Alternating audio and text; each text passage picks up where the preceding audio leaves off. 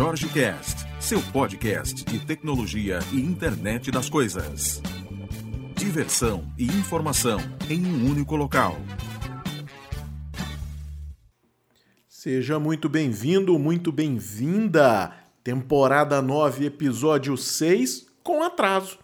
A gente estava saindo nas segundas-feiras. Essa semana foi muito punk. A gente está atendendo um pessoal da Europa e é aquele fuso horário bem legal, né? Que o dia começa às quatro da manhã. Na verdade, às três da manhã. Então, você já viu, né? O dia fica aquela maravilha, aquele aquele negócio que ia até um pouquinho mais tarde da noite, não consegue mais ir, você tem que dormir às 7 horas da noite, então o negócio fica meio diferenciado. A gente também está crescendo a Crazy Tech Labs, nosso time está crescendo, então aí junta tudo isso, atrasamos o podcast. Minhas sinceras desculpas, mas vamos ao conteúdo. Então, esse episódio está sendo gravado no dia 18 de junho, só para que você tenha aí depois um ponto para fazer um timeline de alguns episódios. Hoje nós vamos falar sobre uma coisa é, não tão legal. Mas que está acontecendo. Não tem jeito de não falar sobre isso. É, a gente falou no primeiro episódio, se não me engano, dessa temporada, sobre o problema no Colonial Pipeline um ransomware que atacou a rede e sequestrou ali os dados.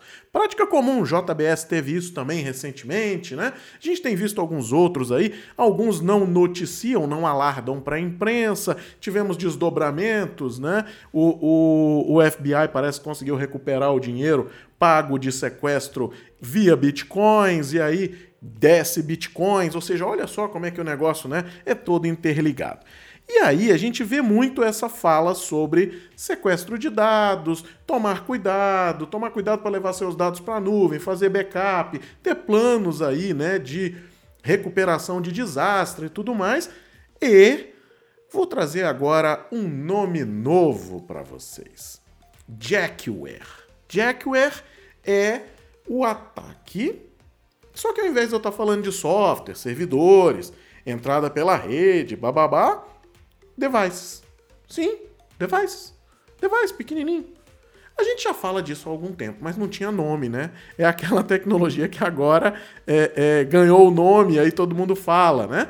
Mas quantas vezes eu já falei aqui no podcast sobre a questão de sequestro de câmeras? Lembra o caso que eu falei, até se não me engano, foi em Chicago ou foi em Nova York, que o pessoal tava aterrorizando criança durante a noite? Meu, que coisa bizarra, né, cara? O cara o cara invadia a câmera de segurança de babá eletrônica, ou câmera realmente, né? E falava com as crianças. Que coisa assustadora, né? A gente viu vários casos de bebê, babás que foram sequestradas aí, né? Quando eu falo babás, babás eletrônicas, né?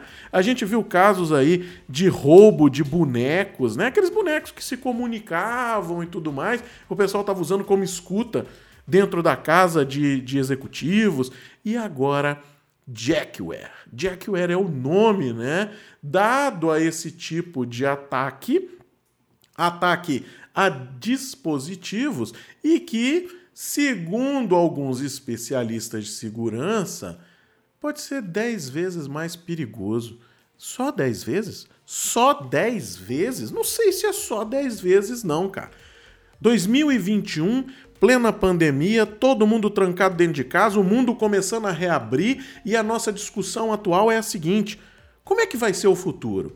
Futuro vai ser dentro de casa, com home office eterno? Futuro vai ser de fábricas vazias, controlada por robô?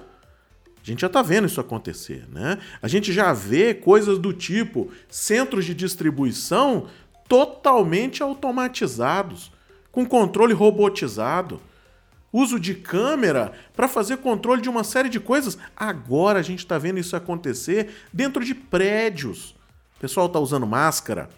A temperatura do corpo está adequada para essa pessoa poder entrar naquele perímetro. A gente está vendo tudo isso acontecer, ou seja, cada vez mais a conectividade está por trás do business. Não tem jeito. A IoT tem cada dia mais se tornado o que eu falo transparente. Ninguém mais fala de IoT. A gente já está acostumado com coisas conectadas e aí chega um cara que diz assim: olha, agora eu vou sequestrar dispositivos.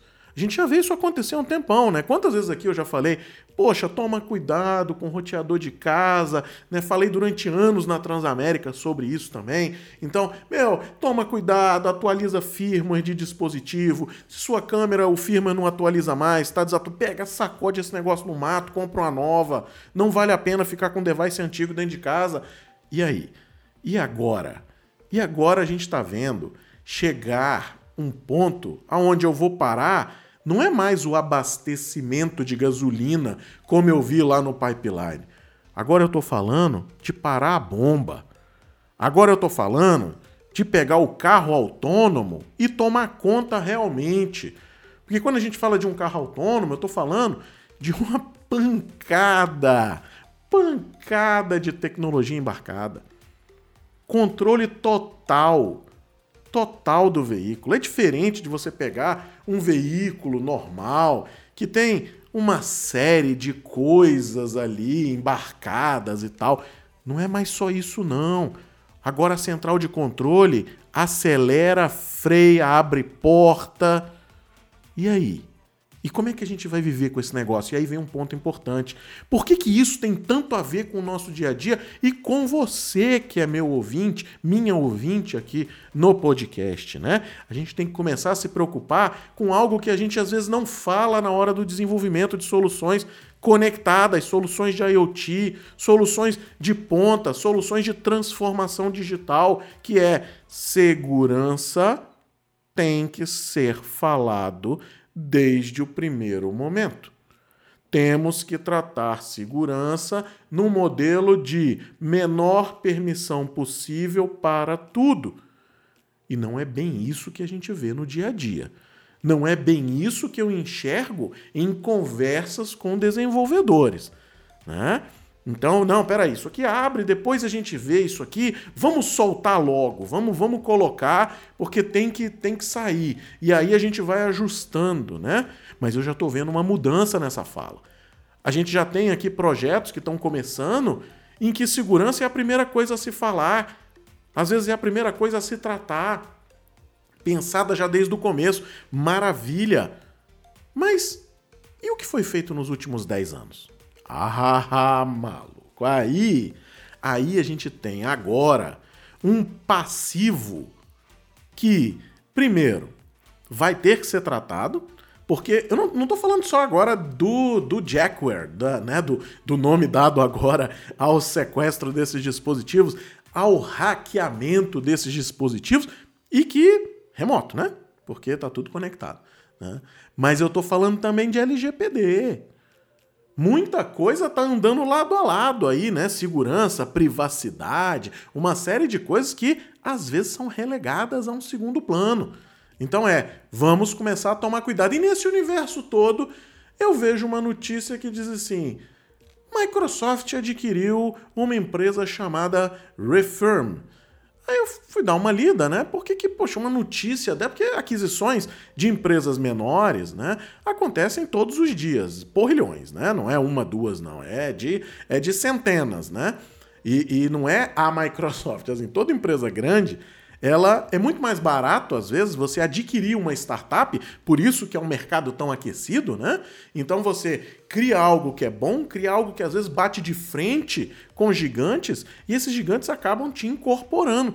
Né? Então compra você, traz para dentro, joga para dentro do portfólio e manda ver, né? A gente vê isso acontecendo no nosso dia a dia. Mas o que é a Refirm? A Refirm é uma empresa de IoT Security. E a gente está vendo muita grana circulando nesse mercado, hein?